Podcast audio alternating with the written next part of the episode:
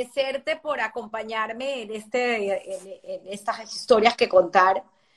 Eh, llamé a Dana hace una semana y le dije, tengo este proyecto en mente, quiero dar a conocer gente que yo admiro y que quiero y que ha crecido conmigo. Y bueno, le dije a Dana y fue la primera que dijo, sí, yo. Y me encanta porque sé que eres una persona que, que tienes mucho que aportar eh, lo hablamos eh, ayer cuando te decía que, te admiro por tu bienestar y tu plenitud. Y, y, uy, se nos fue Dana. A ver, ¿qué pasó? Vamos a volver a conectar con Dana. Esto está más complicado de lo que yo pensé, pero lo vamos a lograr otra vez. Ahí está Dana. No sé por qué se fue. Acá estoy de vuelta. Oh. y bueno, eh, parte de eso es este, esta invitación a conversar contigo hoy, con, con, gente que nos conoce del otro lado y gente a lo mejor que no te conoce. Muy probablemente. Pero sé que vas a tener muchas cosas que contar. Te voy a hacer una breve presentación para que la gente que nos está escuchando sepa quién eres hoy en día. Eh, estás graduada de odontólogo y tienes una especialidad en periodoncia y en implantología bucal, carrera que hiciste en Venezuela y que actualmente ejerces en Toronto, en Canadá. Esta parte me encanta porque voy a ahondar un poco en tu background. Eh, hija de padres rumanos, esposa y madre de tres niños, bueno, dos niñas, un varón, una que se llama como yo, Tamar, Eliana y el chiquito Joel que acaba de ser bar mitzvah. Correcto. Eh, nacida en Israel, viviste tu infancia y tu adolescencia entre Colombia y Venezuela y hoy actualmente vives en Canadá. Entonces, por ahí es donde quería comenzar, Dana, ese background cultural que tienes y, ese, esa llegada a Venezuela que nos marcó a muchos cuando llegas de repente en quinto año de bachillerato y cómo te adaptas tan rápido. Creo que está freeze a ver, ¿qué pasó, Dana? Otra vez. Nos vamos a conectar de nuevo. Te perdí. Ahí vamos otra vez. No importa. ¿Ya estás? Perdimos a Dana. Ahí está de nuevo. Aquí estoy. Algo, por, alguna razón, como que la invitación se acepta y luego, después de un par de minutos, se cae. Te tengo que volver a pedir. No sé por qué. Es la primera vez que lo hago, así que sería, no sé qué es lo que estoy haciendo mal. No sé, pero igual ahorita está freeze. Creo que no nos vemos, ¿verdad? Sí, yo te veo perfecto. A ver. Te estoy viendo. Pero estamos freeze. Eh, no, tú estás perfecto, te estoy viendo bien. Ok, déjame ver aquí. No, vamos a volverte a agarrar. Minuto. Hola, hola. Ya, aquí estoy. Entonces, bueno, ¿a dónde íbamos? Quería que nos contaras un poco de dónde viene Dana. Es una pregunta que me encanta hacer porque es muy diferente dónde nacemos, dónde nos criamos, de dónde venimos y todo ese bagaje cultural que nos termina formando como personas. Esa es la pregunta que siempre le he dicho a mi familia y amigos también. Me da mucha risa que me la hagan, ya que vengo de tantas partes que tengo que pensar de dónde vengo. Entonces, si me preguntan dónde nací, nací en Israel, dónde me crié, me crié en Colombia y en Venezuela, dónde vivo, más, mucho más de la mitad de mi vida vivo ya en Canadá. Yo creo que la mejor pregunta sería es, ¿con quién te sientes identificada de dónde eres? Y si me haces esa pregunta, creo que sí, obviamente me identifico muchísimo con Israel, que es de donde nací y donde he vuelto constantemente porque es mi, mi eh, como te digo yo, no solamente el lugar de mi nacimiento, sino es el país con el cual más me identifico, me imagino también como judía, obviamente, pero me identifico muchísimo más con Colombia y Venezuela, ya que es donde los años más importantes de mi, tanto de mi infancia como mi adolescencia, como mi temprana juventud, es donde la pasé, donde estuve en el colegio, donde hice amigos de por toda la vida, donde terminé bachillerato, donde me casé. Te voy a un poquito, porque es, e, esa historia tuya muy particular creo que es importante, sobre todo hoy en día, con el tema del bullying y de todo lo que pasa a los niños en los colegios. ¿Cómo hizo Dana para llegar en quinto año de bachillerato y, adaptarse en cuestión de prácticamente días y, de tener un grupo y de graduarse con el con popular, con buenas notas, con amigos y nosotros sentir que eras parte de, de, toda la vida de nuestra promoción. Nunca entendemos cómo Dana llegó en quinto año y no pasaste desapercibida. Bueno, creo que primero que todo el haber venido, claro, vine de Canadá en donde estuve dos años en el interín, pero haberme criado en Bogotá, haber tenido una comunidad muy fuerte, un grupo de amistades muy unido también. Tuve una infancia y una adolescencia temprana muy privilegiada desde ese punto de vista. Entonces ya llegué con una formación comunitaria fuerte que era viniendo de Bogotá. Eh, que es, más, hoy día todavía estamos manteniéndonos en contacto y el año pasado estuve en Bogotá con nuestra, eh, con nuestra promoción celebrando los 35 años de graduados y seguimos aún en contacto muy cercano. Entonces creo que haber venido de Bogotá, pasado por Toronto dos años y sabiendo que en realidad mi venida a Caracas era un feta accompli, era algo que tenía que suceder era, en mi mente me decía a mí misma, bueno, no me quiero ir de Toronto, pero Caracas va a ser mi vida y voy a hacer todo lo posible, aunque era una temprana edad, tenía 16 años, todo lo posible para que funcione.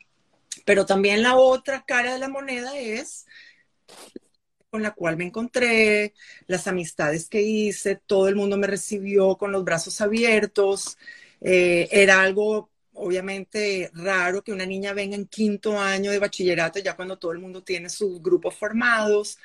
Y creo que también es eso, es la, gente en Venezuela, la comunidad en Venezuela. Es eh, gente muy calurosa, muy abierta, todo el mundo muy receptivo de conocerme. Entonces, no es solamente lo que yo hice, es a dónde llegué.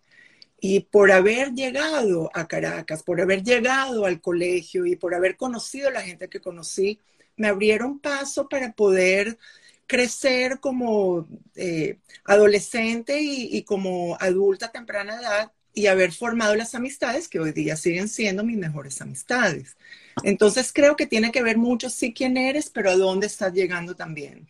Qué bonito. Pero cuéntanos un poco también de, de tu parte familiar. O sea, padres? ¿Cómo, ¿Cómo fuiste educada? ¿Tu papá fue diplomático? Sí, bueno, mi papá era diplomático, trabajaba para las Naciones Unidas, trabajaba en la Organización Meteorológica Mundial, más bien en, una, en un área la cual hoy día es muy caliente, el, el ambiente, el medio ambiente, obviamente que es muy importante, oímos todo el tiempo climate change, oímos todo el tiempo todo lo que tiene que suceder o qué tenemos que hacer de nuestra parte para que el, el, planeta pueda funcionar bien desde el punto de vista ambiental. Y él desde hace 50 años, cuando, se, cuando nos mudamos a Colombia, esos eran sus proyectos, proyectos ambientales. Y él, eh, como dije antes, trabajaba para la OMM y tenía que desarrollar eh, sistemas de riego, tenía que desarrollar sistemas de purificación de agua en países que estaban en vía de desarrollo. Entonces empezó en Colombia y luego continuó su trabajo en Venezuela. Entonces él viajaba muchísimo, ha viajado por todas partes del mundo eh, y claro, su manera de ser y habrá afectado mucho como nosotros como familia también nos, nos eh, desarrollamos o nos, nos relacionamos con la gente con la que estamos alrededor. Teníamos gente siempre de muchas partes del mundo con las cuales nos reuníamos. Entonces, sí, me imagino que desde ese punto de vista era como una casa muy cosmopolita. Claro, y Clarita, cuéntame tu mamá. Bueno, mi mamá... Tu mamá en ese día a día con tu padre, en su educación, el rol que tuvo para educarlas. Tú tienes una hermana, Liat. Bueno, mi mamá, primero que todo, desde muy temprana edad, los dos emigraron de Rumania eh, a Israel. Ana. Mi mamá a los 17 y mi papá creo que a los 20 y llegaron a Israel por separado. Eh, mi mamá terminó bachillerato sola y luego ella misma y mi papá entró al ejército en Israel como cualquier eh, joven de esa edad. Eh, mi mamá estudió ingeniería perdón, ingeniería química. Eh, cuando las mujeres no, no solían graduarse y estudiar. Química industrial, perdón, en el Instituto Weizmann y luego trabajó en un laboratorio de biología molecular, que no me lo puedo creer, mientras que ella mantenía a mi papá, que él estaba en el ejército, era una época muy difícil en Israel, eh, con muchas guerras y una situación muy difícil desde ese punto de vista. Y bueno, ella trabajaba y mi abuela, la mamá de mi papá, me cuidaba mientras que los dos estaban en el trabajo, mi papá en el ejército y mi mamá en el Instituto Weizmann. Luego, cuando nos mudamos a Colombia, mi mamá empezó a dar clases en el Colegio Colombo Hebreo, de hebreo y de historia hebrea, y le pareció que para ella era una profesora no completa, sino volvía a la universidad para estudiar educación. Entonces, mientras que nos criaba Liati a mí y trabajaba en el Colombo Hebreo, también se metió a la Universidad Nacional a estudiar educación y en cinco años sacó la carrera de educación. Entonces, en realidad, es una mujer la cual siempre nos ha dado, tanto a Liat, mi hermana, como a mí, un ejemplo de nunca quedarte, en, nunca estar contenta solamente donde estás, sino de verdad si vas a hacer algo, si no lo vas a hacer bien, no lo hagas. Qué maravilla. Este es el ejemplo del punto de vista como madre y como esposa y como profesional, ese es el ejemplo que tuvimos de mi mamá. Entonces siempre es una mujer muy perfeccionista eh, y creo yo que es el rol que nos dio a nosotras como hija, de, de como hijas, de cómo salir adelante desde punto de vista profesional también. No, y te inculcó esos valores, porque al final esos valores en familia que uno trae es quien, quien te estructura, quien te moldea. Por eso venía la pregunta. Y pues obviamente tenías unos padres que te dieron esa educación para, para formar a la Dana que es hoy en día y además eh, eh, prepararla para ese camino que te tocó de migrar, migrar hasta por de repente llegar a Canadá, que esa es la otra parte que quiero llegar, pero antes quiero que me cuentes de Michelle. Ok. Eh, que conoces en Venezuela. Nos conocimos en Caracas, en el colegio, era, estaba sentada atrás de mí, y claro, en esa época eh, nos convertimos en muy amigos, estamos en el mismo grupo de amistades y bueno, nuestra relación íntima sucedió ya dos años después de habernos graduado del colegio, pero siempre tuvimos muchísimo en común y me imagino que fue como tú misma dijiste, una relación orgánica que nació de una amistad y se convirtió ya en una amistad personal. Y bueno, mi esposo es venezolano y su cultura, aunque viene de una cultura muy similar a la mía, porque sus padres también son rumanos, aunque son de una generación mayor a la de mis padres, su mamá era sobreviviente del holocausto, eh, una, una generación mayor la cual pasó otras dificultades también. Eh, tenemos muchísimo en común, familiar, valores, y siempre ha sido la Venezuela dentro de la Casa Vice en Canadá. Ha sido Michelle y, su, su, bagaje cultural ha afectado y ha influenciado mis hijos. Eh, español en la casa, eh, se come arepas todos los domingos en la noche, mis hijos son los que preparan la cena y entonces es una, una manera, otra, otra manera cultural o otra característica cultural dentro de nuestra familia. Qué bonito, qué bonito. Tú estudias en Venezuela, tú te gradúas de odontólogo en la Universidad Central. Me gradué de odontólogo en la Universidad Central y creo que el legado más grande para mí de Venezuela es el haber estudiado en la Universidad Central. Me pongo a pensar lo que cuesta hoy día estudiar odontología. Recuerdo, que te acompañaba a comprar eh, los utensilios para la universidad que eran carísimos. Recuerdo la universidad en Venezuela, tanto medicina como odontología, en esa época era gratuita. Y era una política del gobierno de que no existen universidades privadas si quieres estudiar medicina y odontología. Entonces, en realidad, eso es lo que yo todavía no me lo puedo creer y gente, mis colegas no pueden creer que estudié odontología gratuita y tuve una profesión y una educación de primer nivel, la cual salió a relucir acá en Canadá. que vieron, wow, vienes de América Latina, de un país el cual aquí es considerado tercer mundo, y en realidad no solo que di la talla, sino que fui admitida y también fui alabada de la educación de la cual venía, la práctica a la cual venía. Entonces, para mí, eso creo que es la mayor identificación la cual yo tengo con Venezuela. No solo que formé mi familia, tengo mis amistades de hoy día todavía, pero mi profesión me fue dada en Venezuela. Mi manutención, quién soy yo profesionalmente, es de la Universidad Central de Venezuela, la cual voy a estar agradecida por el resto de mi vida. Qué bonito, qué bonito reconocerlo, Dana, qué bonito. He estado involucrada últimamente con, el rescate de la venezonalidad, eh, de, cantidad de venezolanos que hay regados por el mundo por circunstancias que, bueno, muchos ya conocemos. Y sin embargo, siempre tener ese pedacito de, nuestra formación, de quiénes somos y dar ese agradecimiento es invaluable. Cuéntame cómo llegas a Canadá. Bueno, en realidad llegué a Canadá, eh, te lo voy a contar ya como casada, porque los dos años que viví como, como adolescente fue porque mi papá, mis padres querían salir de Colombia y querían tratar de probar vivir aquí, pero terminó mi papá trabajando otra vez en América Latina, así que llegamos otra vez a Venezuela.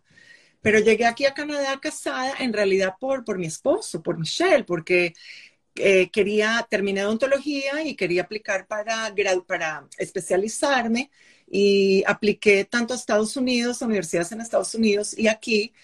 Y él fue el que me empujó a aplicar acá, porque el año anterior a yo graduarme de odontología, fui, vine aquí a Toronto y tuve varias entrevistas en la universidad y de hecho el jefe de posgrado de cirugía maxilofacial me dijo, mira, la verdad que eh, tú eres mujer, y este es un área dominado por hombres, así que te sugiero que pongas tus huevos en otra canasta, porque la canasta de Toronto no va a servir para ti. Y cuando llegué a Caracas, llegué completamente desilusionada y él me dijo que si estoy loca, que cómo voy a dejar que un viejo me diga eso, porque en realidad era un señor mucho mayor. me dijo, tú vas a aplicar a Canadá también, y él fue el que me empujó en esos momentos aplicar a una universidad era una aplicación con resmos de papeles de este tamaño. Y claro, hablando en el año 90. En el 89, en el 90. Y él fue el que me empujó. Él me dijo, tú puedes aplicar, tú tienes que aplicar, no puedes dejar que no, solo porque alguien te haya desilusionado, no salgas adelante. Y en realidad apliqué, apliqué a UPenn, apliqué a BU, a la Universidad en Boston y apliqué aquí.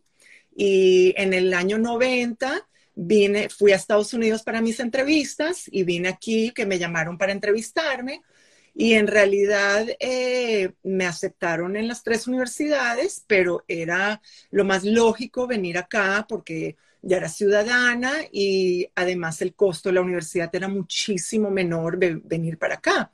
Así que estamos pensando, si vamos a venir casados, tenemos que pensar en eso también. Y así fue como terminamos en Canadá.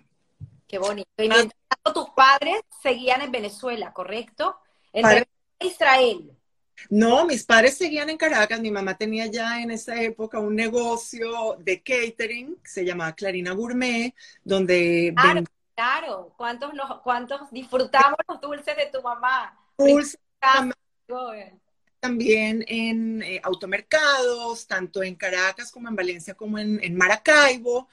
Y en realidad ella está muy metida dentro del negocio de la hospitalidad eh, de, eh, de restaurantes y le iba muy, muy bien, pero mi papá en el año 93 Em, le pidieron que vaya a Ginebra para tanto abrir una fundación ambiental como también para trabajar como director de una nueva, una nueva área en las Naciones Unidas, en la Organización Meteorológica Mundial, en donde iba a combinar eh, los, la ONG, cualquier ONG de países o de Naciones Unidas, junto con empresa privada para hacer proyectos ambientales ahora ya en todas partes del mundo. Entonces se mudó a Ginebra. Entonces mi mamá vivía entre Caracas y Ginebra, iba y venía y mi papá vivía en Ginebra por cinco años hasta que se retiró de, la universidad. Y tu hermana en ese entonces estaba todavía estudiando.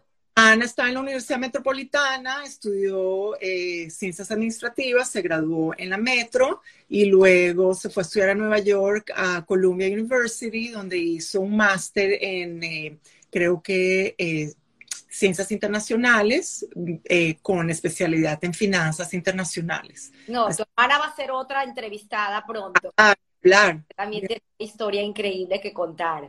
Sí. Increíble, increíble. Me encanta, Dana. De verdad que es un privilegio, te lo digo que te admiro y quiero, quiero entrar un poco en ese tema de la mujer, ese rescate, donde te metes en un, en un mundo donde de plano te dicen que no, que no es donde tienes que ir y es cuando tú dices, no, yo aquí tengo que, entrar y ese tema de la mujer eh, es interesante. De hecho, ahorita con la muerte de la jueza de la Corte Suprema, con Ruth Wimbaum, me, acuerdas un poco su historia, cuando de repente ella entra a un mundo de hombres y estudia en Harvard y le dicen, ¿qué haces aquí? O sea, te tienes que ir, esto no es un lugar para mujeres.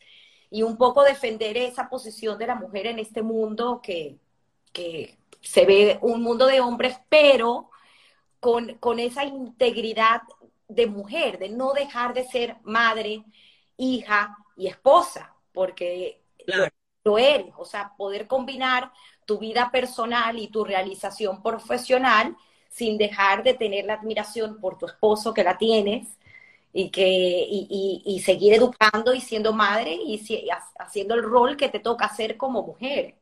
Sí. Pues, realidad. De, de, esa etapa de en la universidad, ¿cómo hiciste para decir aquí estoy?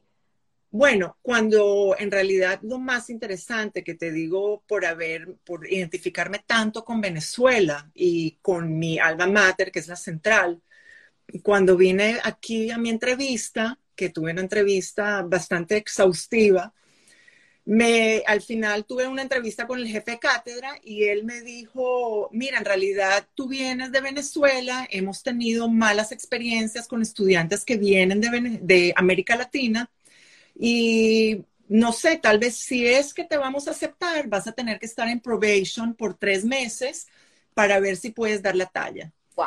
Y bueno, no me quedaba, no, primero no sabía ni si me iban a aceptar, pero una vez que me aceptaron, el primer día que empecé la universidad aquí, me dijeron, recuérdate que estás en probation. Así que tenía no solamente que, tenía que, obviamente que estudiar y terminar, hacer mi programa, pero también lidiar con un nuevo idioma, que sabía inglés bien, pero una cosa es estudiar en inglés y otra es en español, pero también probar de dónde vengo. Y eso para mí fue el reto mayor, mostrarles que saben que soy de América Latina, que vengo, vengo de Venezuela, vengo de la central, pero les demostré que en realidad podemos y estamos muy bien preparados. Y, al dar la talla, eso me llenó mucho más de orgullo, más que ser mujer, sino doble. Mostrar, les demostré que de donde vengo, muchos sí damos la talla, de que no pueden juzgar solamente porque tal vez una manzana mala tenga que mostrar que todas las cesta manzanas son malas. Qué bonito, qué bonito. ¿Y en ese momento ya tenías tus, tus niñas? No, mis hijas después de tres años de haber, dos años de haber terminado mi posgrado, creo que después de haber tenido hijas, que tuve ya Joel mucho más adelante, pero después de que mis hijas hayan nacido como madre, ahí sí te das cuenta lo difícil que es mantener una carrera profesional. Es lo que quiero que nos cuentes. Como madre. Este reto de, ser madre. Tienes que escoger. Siendo y, aparte una carrera, repito, de hombres. Sí, bueno, eh, no puedes hacerlo todo. Tienes que darte cuenta que sí, al terminar el máster, si te preguntan, te invitamos a hacer un PhD, o si escoges que sí, ser madre viene a segundo plano, porque es imposible hacerlo todo bien y todo a la misma vez. Y bueno, y eso lo noto más aún en que primero que estaba dando clases en la universidad y cuando quedé embarazada con mi, con mi hijo Joel, eh, tuve que dejar de... ¿Cuánto se lleva con Tamara?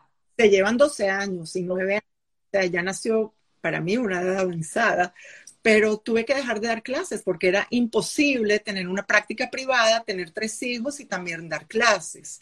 Y de hecho lo noto cuando voy a conferencias. 90% de los ponentes son hombres, no son, no hay casi mujeres, no hay casi mujeres en el área de investigación, porque ser investigador científico es siete días a la semana, ya sea porque tienes células en una, en eh, una, cámara anaeróbica o porque tienes perros los cuales que tienes que darles de comer o porque tienes em, eh, gatos o ratones los cuales tienen implantes en la boca, tienes que cuidarlos todo el tiempo. Entonces, es imposible hacerlo todo. Y ahí es como madre que tuve que tomar decisiones y escoger en la vida siempre hay que tomar decisiones. Lo hablamos ayer, antes de, hacer el live hoy.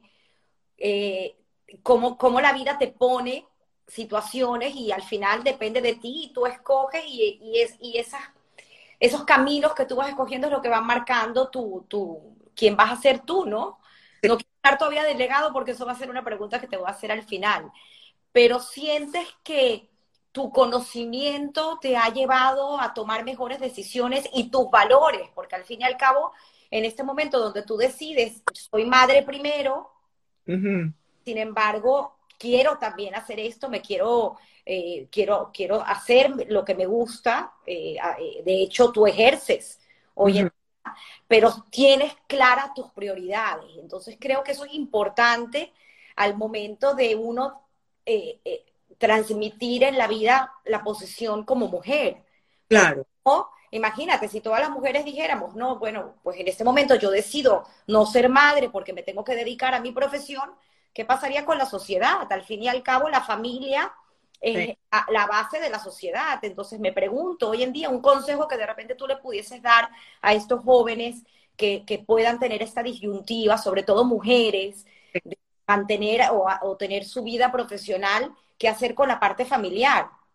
Creo yo que si aceptamos como mujeres de que no tenemos que hacerlo todo a la misma vez y que no tenemos que hacerlo todo perfecto y que la vida, gracias a Dios, es larga y que podemos tomar etapas en la vida donde podemos hacer una cosa u otra, al fin y al cabo, sí podemos ser madres y profesionales. Entonces, claro, no todo el mundo tiene la flexibilidad. En mi carrera es muy flexible. Puedes trabajar dos días a la semana, puedes trabajar siete días a la semana.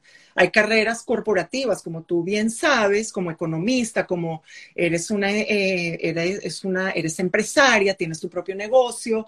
A veces tienes que trabajar siete días a la semana. Pero al saber que se puede delegar, al saber que se puede, que sí puedes ser profesional, le estás dando un ejemplo a tus hijos también de que es importante trabajar la ética profesional, de que tienes que ser independiente, tanto eh, intelectualmente como económicamente también, al darles ese ejemplo, entonces también les estás explicando a tus hijos como madre de que sí, ahora estoy trabajando, soy madre también, pero no tengo que hacerlo todo la misma vez. No tengo que dejar de tener una familia y no tengo que dejar de tener una profesión, pero tratar de encontrar un balance. A madres jóvenes hoy día o a jóvenes profesionales hoy día les diría, no tienes que dejar de hacer una cosa o la otra, con tal de tratar de si encuentras un balance, o sea, no esperar a tener familia a los 35 años porque quieres tener una carrera, tal vez a los 35 va a ser muy tarde, y no tienes tampoco que decir, bueno, ahora solamente voy a dedicarme a ser mamá y no voy a tener una carrera, porque tal vez vas a dejar de hacer cosas que te llenan a ti intelectualmente o por necesidad quieres hacerlas y no llegas a hacerlas. Entonces es como encontrar un balance, saber si lo puedes hacer, pero tienes que saber que no puedes ser perfecta y no todo tiene que ser a la misma vez. Tienes una hija en el ejército. Sí. Cuéntanos un poquito.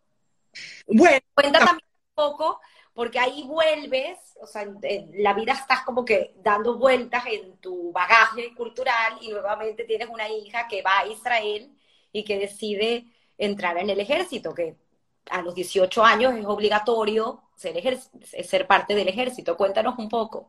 Bueno, eh, Tamara eh, se mudó a Israel hace ya más, de un año y medio y como tú misma dices, eh, el ejército en Israel es obligatorio para eh, jóvenes entre los 18 y los 21 años, 22 años en realidad, y puede servir entre dos años a tres años, dependiendo si eres mujer o hombre o qué es lo que quieras hacer con tu trabajo. Y bueno, es una decisión muy fuerte y una vida bastante con mucho sacrificio para un joven de esa edad pero creo que aprendes de ti mismo y te da una madurez cual, la cual yo no tuve esa edad para nada, eh, y la cual te enseña independencia, te enseña eh, fortaleza eh, dentro de ti misma, saber que sí, hay momentos en los cuales son muy difíciles, pero sabes que hay un logro, un objetivo que está detrás de cuando ya terminas y aprendes muchísimo. En Israel el ejército te enseña, dependiendo del trabajo que tienes. Entonces terminas ya con una enseñanza técnica, la cual puedes utilizar para tu futuro, ya sea profesional o puedes trabajar sin tener que necesariamente eh, tener una carrera académica. Tocaste un tema muy interesante que no lo hemos hablado en ti, y es de repente tener esas herramientas que nos permiten en momentos en la vida que que no todo es color de rosas y que tenemos caídas, eh, eh, son eh, técnicas que uno va aprendiendo para levantarte, ¿no? Así literal, ¿no? Te caes y bueno, pues te levantas y sigues. Ahora te levantas fortalecido. ¿Qué caídas ha tenido Dana? Uy, es una pregunta muy fuerte. ¿Caídas, dices, profesionales o caídas? Bueno, gracias. que por ahí no voy, eh, ¿sabes? Esto no era lo que yo pensaba. Eh, ¿Cómo para levantarte? Bueno, del punto de vista personal, una caída era o fue no haber, no haber regresado a Venezuela. Eso fue una caída fuerte porque siempre pensamos que, bueno, estudiar y luego nos regresamos para hacer nuestra vida ahí. Y durante los primeros 10 años fue muy, muy difícil estar acá con nuestras familias en, Caracas, eh, con los sueños que teníamos, que nos dimos cuenta que no iban a ser sueños posibles. Entonces fue un proceso muy difícil de cambiar en nuestra mente, que bueno, no, esta es nuestra casa, aquí nos tenemos que quedar y tenemos que hacer lo mejor que podamos para seguir acá.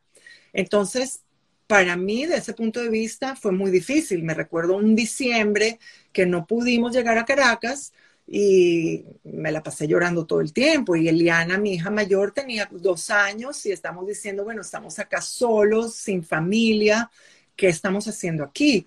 Entonces, digo yo que gracias a Dios he tenido la bendición de no tener ninguna caída que hayas hecho un, shift en mi vida que tengo que reevaluar qué es lo que estoy haciendo.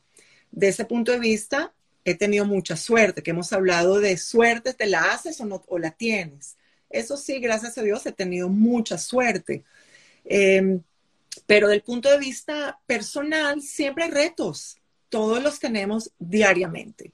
Y justamente estoy leyendo un libro ahora en el cual me encantó algún mensaje que dice que tus problemas, la mejor manera de ser feliz es tratar de encontrarles soluciones a los problemas que tienes. Los problemas que tienes ya sucedieron, no los puedes cambiar, pero como tú te vas a enfrentar a ese problema y qué es lo que vas a hacer para tratar de encontrar una solución, porque no siempre la vas a poder encontrar, es la manera que a ti te va a hacer feliz porque por lo menos está tratando de encontrar la solución a ese problema. Sí, siempre hay problemas, siempre hay retos personales, familiares, pero creo que el tener un apoyo familiar fuerte es la manera como tú puedes salir adelante y enfrentar esos retos que todos los tenemos diariamente. Qué bonito, me hiciste recordar eh, una amiga en común que tenemos, Anita Katz, que su papá eh, siempre decía que, la, vida es una constante resolución de problemas y que no, no, te, no te preocupes, ocúpate. Correcto. Y no, y no culpar a los demás por tus problemas. No puedes hacer eso, porque si vas a culpar a los demás, tampoco jamás vas a tratar de encontrar una solución, porque vas a decir, bueno, eso no fue mi culpa. No, si sucedió, algo tuyo también tiene que ver ahí adentro. Entonces tenemos que tratar de afrontarlo y aceptar que siempre todos estamos involucrados en el problema el cual nos está enfrentando. Es así, es así. Cuéntanos de, de, nos hablaste de Tamara, qué bien que está. ¿Cuántos años le queda todavía de ejército? Más de un año y ella es entrenadora física de soldados de combate. ella se entrenó en el Instituto Wingate como parte de su entrenamiento eh, en el ejército. Y bueno, tiene, gracias a Dios, tiene un muy buen trabajo, está muy contenta, eh, difícil, trabajo muy difícil, pero muy contenta. Eliana, mi hija mayor, terminó en la Universidad McGill, estudió psicología y hizo también un minor en estudios judaicos. Y bueno, viajó por un año primero antes de haber regresado a Toronto y ahora creo que se está encontrando, está tratando de hacer un proyecto a través de YouTube que tenga que ver con, que tiene que ver con escribir eh, eh, contenido de psicología, entonces está trabajando en eso. Y bueno, es un proceso como madre, ver dónde van tus hijos y tratar de hacer un balance en donde, donde tú quieres ver que tus hijos lleguen en donde, y donde tus hijos se quieren ver llegar. Así que ella está en ese proceso en este momento. Pero tienen alas, tienen alas para volar. Alas, ni hablar, y ambición también. Lo que pasa es que ese, no sé, como yo no sé casi nada de lo que son las redes sociales y mediáticas, es algo en, cual, en el cual obviamente que no le puedo ayudar. Mi vida profesional ha sido muy encajada. La vida profesional que ella está, ha tomado o ha decidido tomar es totalmente fuera de mi caja, fuera de mi, mi, mi cuadrado. Entonces, es algo, un proceso del cual yo tengo que aprender de él y ella está aprendiendo también a ver cómo, cómo se desarrolla, cómo avanza. Bueno, ellos son nativos digitales, nosotros somos migrantes digitales, hay una diferencia muy grande. Eh, de hecho, aprovecho para recomendarles la película, que creo que hablamos también de esto ayer, la que está rodando por ahí de Social Dilemma. Creo que es un poco eh, eh, interesante y prudente entender cómo se está moviendo la tecnología y, es muy difícil decirlo, pero de saber cómo, cómo eh, digerirla y hasta qué punto tú puedes tener toda tu vida afuera, ¿no? Porque prácticamente los robots y todo lo que es la inteligencia artificial ya están metiéndose hasta en tu manera de pensar, en bueno, en tu decisión de voto. Claro. Bueno, lo vimos con nuestro hijo de 13 años porque nos parece prudente en este momento él entienda de verdad qué hay detrás de todas estas redes sociales y la adicción, etcétera. Pero sí, es un mundo en el cual para mí es completamente ajeno, para nuestros hijos es un mundo activo. Y tal vez de ese punto de vista ahora que estamos viviendo en la época de COVID, de corona, es eh, un mundo muy solitario en el cual pasan mucho tiempo solos y enfrente a una pantalla ya sea por trabajo, todos ustedes que trabajan desde la casa o que trabajan a través de Zoom, me parece un mundo muy solitario. Yo nunca dejé de estar con gente. Entonces, es una... ¿Tus padres viven en, Canadá contigo ahorita? Parte del tiempo en Canadá, en Toronto, y parte del tiempo en Miami con mi hermana. Sí. Sí, que acaba de mudar. Un año y medio, pero sí, están entre, entre las dos ciudades. Eso que dices es muy interesante porque obviamente las relaciones interpersonales y el contacto físico no lo va a cambiar jamás una pantalla. Sin embargo, eh, estos niños, como tú dices, hoy en día han encontrado eh, ese contacto eh, a través de una pantalla y no se sienten de repente, entre comillas, solos, porque sienten que están con alguien. De hecho, si lo, observan en, en, este documental de Social Dilemma, la dopamina que se genera con un emoji o con un like, son cosas que uno no entiende, pero que suceden. Y al fin el, sistema, el cerebro, de la manera como funciona, está sustituyendo ese contacto que para nosotros era esencial. Entonces es algo muy delicado y como tú dices, bueno, con estas tres generaciones que tienes en tus hijos, ves la diferencia con, este chiquito tuyo, con Joel, que prácticamente es un nativo digital, ¿no? Entonces, que, con, ¿cómo haces ¿Cómo? relacionales, porque lo veo en mi hija mayor, eh, no está contenta que tiene que ser todo a través de una pantalla. Y creo que esto es un reto que tienen hoy día más que todos los jóvenes que están empezando, que no tienen, ya sea en la universidad, que no tienen las mismas relaciones y contactos interpersonales, quita muchísimo lo que es crecer como individuo. Y, es algo el cual yo, ni tú, ni yo, ni nadie en nuestra generación lo, ha pasado, pero está afectando, creo yo, el nivel de madurez y el nivel también de satisfacción personal para esta generación de nuestros hijos que ahora no la tienen y sí los está afectando. Hay una compañera de nosotros, la cual me encantaría que nos acompañe en una entrevista, que tú también la conoces, Francis Criboy. Hace poco estuve, tuve el placer de estar en una entrevista que ella dio eh, y habló de este tema, ¿no? De cómo también la tecnología en parte vino para quedarse, no se va a ir. Entonces, ¿cómo vamos a, el reto que tenemos de, de incorporar esta tecnología y tomarlo mejor. Y otra de las cosas que estaba leyendo el otro día que me, me, marcó es el tema de la escritura. Los niños hoy en día no saben escribir. Te lo comenté con la tarjeta de Joel. Joel acaba de tener bar mitzvah. Correcto. Porque me mandaron una tarjeta de, bueno, gracias por estar presentes. Y le digo a Dana, qué bella la tarjeta de Joel. Y Dana lo que me dice, pero es que te fijaste que no sabe ni escribir increíble como ya en el curso. Ah, porque hasta ese, a eso y, el tema de la escritura que estaba leyendo un poco acerca de eso, eh, no sé si a, los de nuestra generación nos pasa que yo escribo porque es la manera de luego yo recordarme de lo que estábamos hablando. A lo mejor luego ya no veo mis apuntes, pero lo tengo que escribir. El hecho de, de tomar un papel, un lápiz y escribir hace que tu memoria funcione. No pasa lo mismo con una computadora y con un teclado. Correcto. Correcto. con la memoria de, estos niños. Vamos a tener menos capacidad de almacenaje porque ya hay algo que lo está haciendo por nosotros y se van a desarrollar otras habilidades. Sí. ¿Qué va a pasar? ¿Cómo lo ves? A mí, mira, a, mí lo que me preocupa, lo que estás diciendo es verdad, pero también lo que me preocupa es que por la misma razón de no estar enfrente a una persona eh, y que todo es rápido, esa gratificación instantánea que tienen con ver una pantalla y hacerlo todo a través de una pantalla, quita, es mi opinión, quita mucho ese, ese deseo o esa, esa sed de, de trabajar más duro, porque todo está inmediatamente en la pantalla todos los, likes o la, o la gente, la audiencia que pueden tener eh, es exponencial a lo que teníamos nosotros.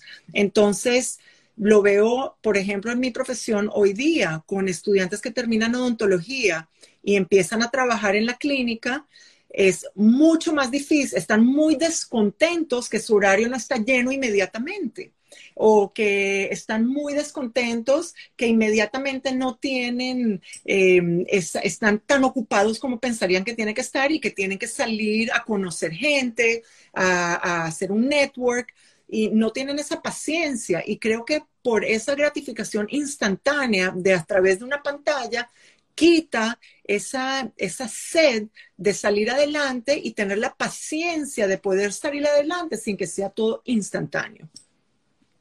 Y dime una cosa, Dana, ¿qué, consejo, hablando de este tipo de, conversaciones que estamos teniendo, eh, pudieses darle tú a, estos jóvenes que se están presentando con, esta, este mundo distinto eh, y la manera como tú, tú, tuviste las herramientas o obtuviste las herramientas para ejercer tu profesión, a de repente como tú estás viendo que está evolucionando hasta tu área, tu área de, cómo operar, porque me imagino que también los robots van a venir en un tiempo muy corto a sustituir lo que tú hoy en día haces con tus manos. Bueno, sí hay ya, aunque hay ya eh, eh, cirugía microscópica que tú la puedes hacer a través de un robot, como tú lo llamas pero y en el área de medicina y, cirugía general es eh, o sea, a través de fibra óptica se hacen muchísimas cosas a través de un robot que en general, en realidad lo maneja el ser humano, el médico.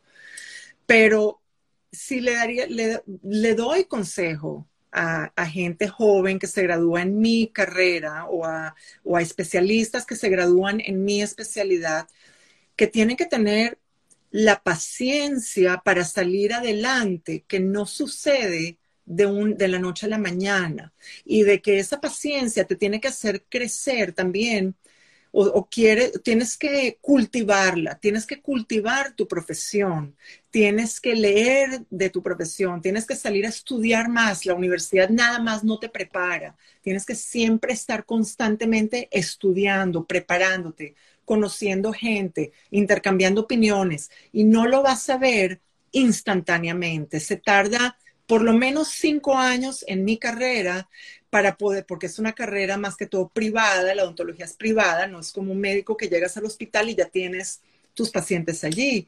Eh, o si estás en un banco, tienes que, como se dice en inglés, you have to give your dues. Tienes que invertir el tiempo para que puedas salir adelante. Y eso es lo que yo veo de la generación joven, que no tiene la paciencia de invertir ese tiempo.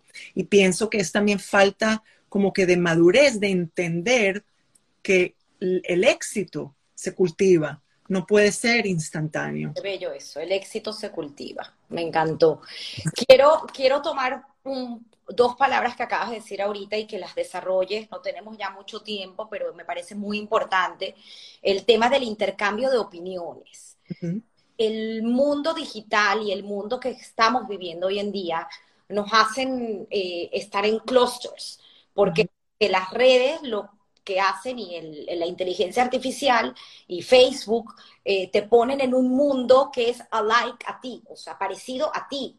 Entonces, tu posibilidad de discernir eh, o de encontrarte con opiniones distintas a ti se minimizan porque todo en tu mundo cibernético piensa como tú. Sí. Entonces, ¿cómo haces hoy en día cuando tienes a alguien que no piensa como tú, que tú puedas aceptar lo que la otra está, esa, esa otra persona está pensando y poder complementar, que era eh, a lo mejor ese valor agregado que nosotros tuvimos cuando crecimos, que había mucha gente que no pensaba como uno, pero sin embargo siempre tomábamos lo mejor de cada quien y hacíamos una comunidad. ¿Qué pasa hoy en día cuando estos niños no les enseñan eso, sino que tu mundo es igual a lo que tú piensas y no hay gente que piensa diferente a ti porque Facebook ni siquiera te lo propone? Creo que, bueno, creo que eso tiene mucho que ver también con que el mundo occidental o el mundo norteamericano o europeo también está muy polarizado y está muy dedicado ahora, como es lo que se llama en inglés, que no sabría traducirlo al español, lo que se llama identity politics. Y por estar tan polarizado, eh, no hay cabida para divergencia de opinión. Si no opinas como yo, eres enemigo. Y eso es un problema muy grande, sobre todo en el área de las humanidades.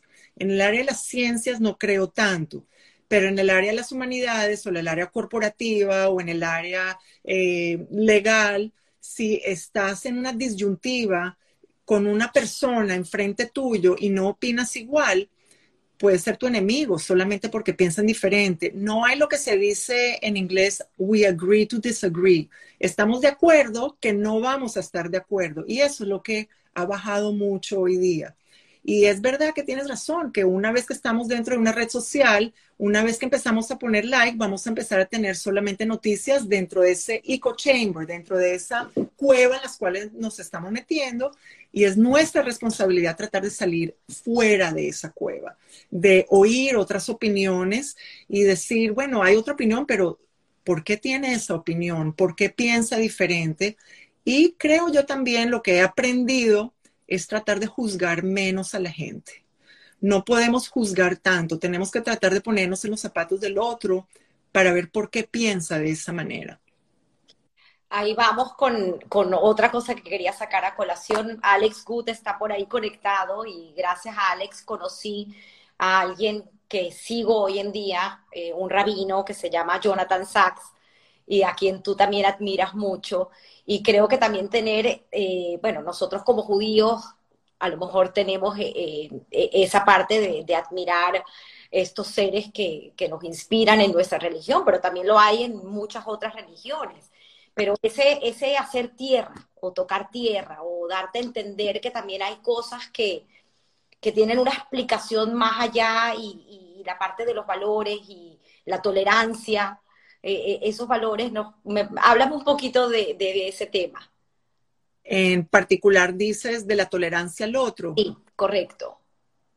Creo por vivir en Canadá y sobre todo en Toronto, que es una ciudad muy multicultural, en donde se, es diferente a Estados Unidos porque en Estados Unidos hay más como una mezcla. Aquí las comunidades se mantienen bastante separadas, pero no, por, no porque no tratamos de incluir al otro, sino sencillamente por respeto a la cultura del otro creo que eso me ha abierto mucho la mente de ser más tolerante, de, eh, de hecho, creo que soy mucho más tolerante de otras religiones, de otras culturas, de otras, eh, otras ideas, lo cual cuando crecí estaba mucho más dentro de una cúpula porque no la conocía.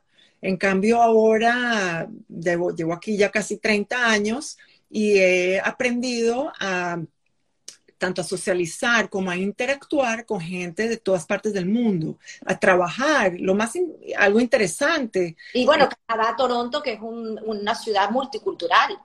Y lo más interesante como israelí, por ejemplo, tengo un pequeño ejemplo, en la clínica, trabajo en dos clínicas, en una clínica donde trabajo, eh, un odontólogo es de Sudáfrica, otro odontólogo es de Siria, otra es de Irak, el manager es de Kuwait, eh, otra es de Hong Kong y yo que nací en Israel eh, y otra es de Australia. Entonces, bajo un techo tenemos culturas completamente diferentes y culturas del Medio Oriente, las cuales todos somos amigos y puede ser países que son países los cuales ni siquiera tienen relaciones diplomáticas, pero estamos en Toronto, somos todos iguales, somos todos profesionales y nos sabemos relacionar y respetamos las diferencias dentro del ámbito profesional.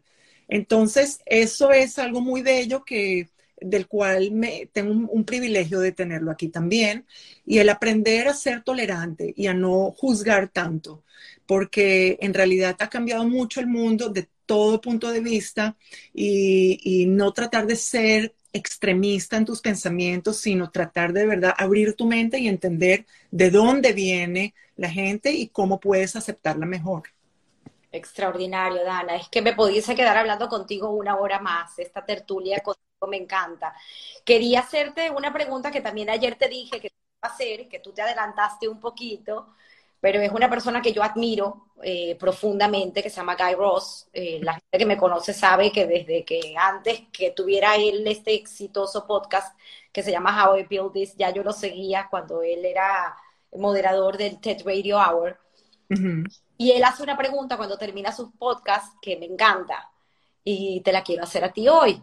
Y es, ¿qué, piensas tú que de tu vida hoy en día que tienes, que siento, y me corriges si no es así, pero es lo que tú transmites, que eres una persona plena y feliz, ¿qué le debes tú a la suerte y cuánto le debes eso al trabajo o al éxito? O si piensas que ¿Simplemente fue suerte o fue más bien trabajo? Creo que tomar decisiones en frente a oportunidades que se te presentan, las oportunidades pueden ser suerte, pero las decisiones tú eres dueña de tus propias decisiones. Entonces, puedes tener un objetivo en la mira y se te presenta eh, un, eh, dos